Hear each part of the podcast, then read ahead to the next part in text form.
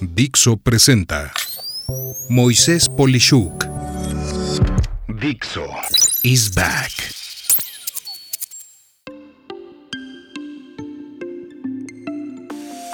Publicidad contra ejecución. ¿Cuántas veces no te ha pasado que alguna publicidad fue efectiva y decidiste comprar algún producto o servicio solo para arrepentirte porque la promesa de lo publicitado era totalmente diferente a lo prometido. Fíjate que esto no debería de ser y lamentablemente, lejos de ocurrir menos, nos pasa cada vez más.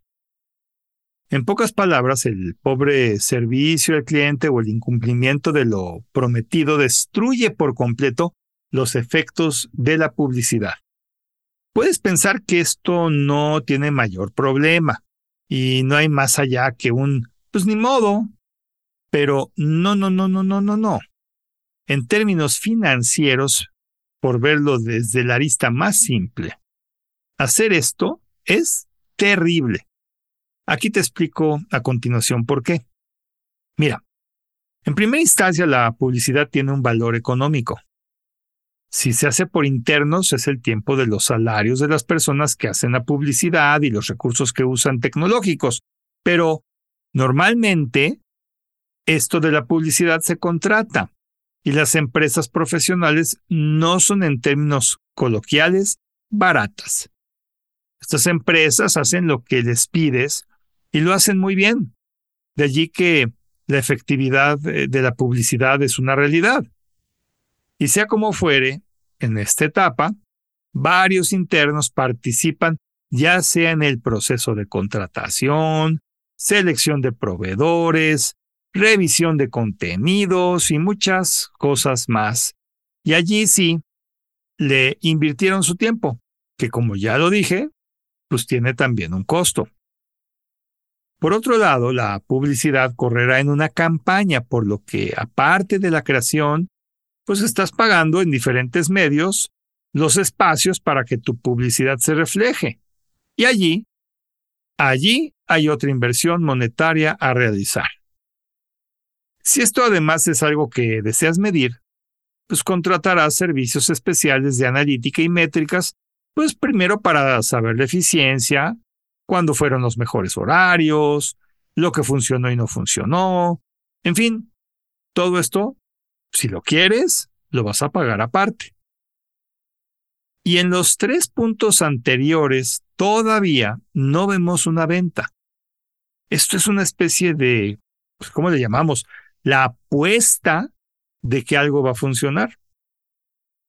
Pasando la etapa de diseño y puesta en ejecución de la publicidad, allí pues viene la etapa de activación o ejecución de todo lo que acabo de platicarte, donde cuando es buena la publicidad, se logró aislar a las personas que no compran de las que sí compran, lo cual te hace perder menos tiempo, dinero y esfuerzo en solo relacionarte o invertirle a la gente que sí va a comprar. El momento mágico yo le llamaría maravilloso, ocurre cuando lograste que la buena publicidad captara la atención y filtrara un prospecto interesado. En la publicidad le diste alguna forma de contacto. Esto se conoce como, pues, la llamada a una acción, sea esto, pues, que te hable por teléfono, que te escriba un mensaje corto, que te mande un correo electrónico, que vaya a un lugar físico o que se meta a tu tienda de Internet o tu espacio de Internet, a donde está lo que sigue. Y aquí está el punto clave. Cumplir con lo que motivó esa acción. Esto fue la razón originaria de la publicidad.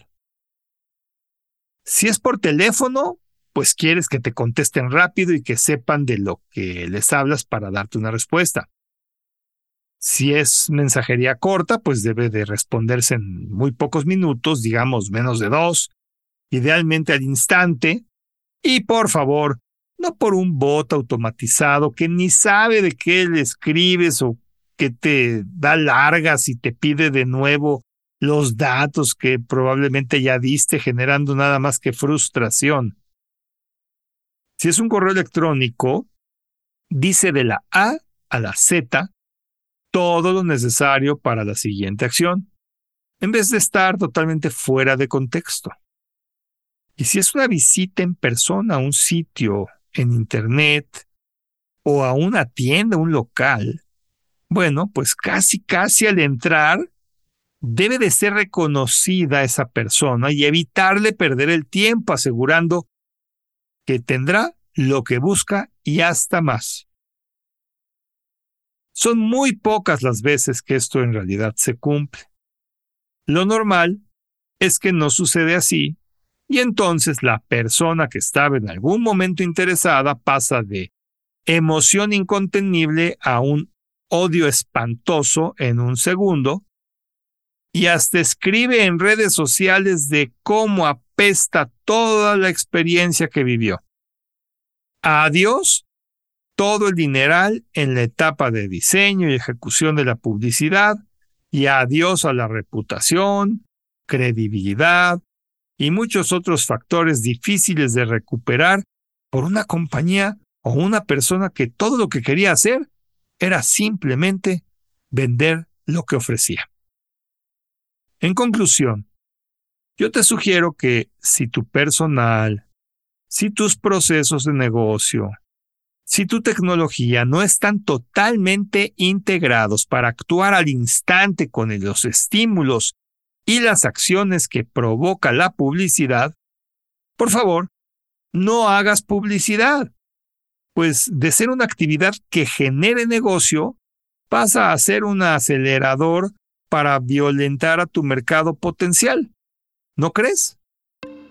Soy Moisés Polishuk y agradezco que me hayas escuchado. Hasta la próxima.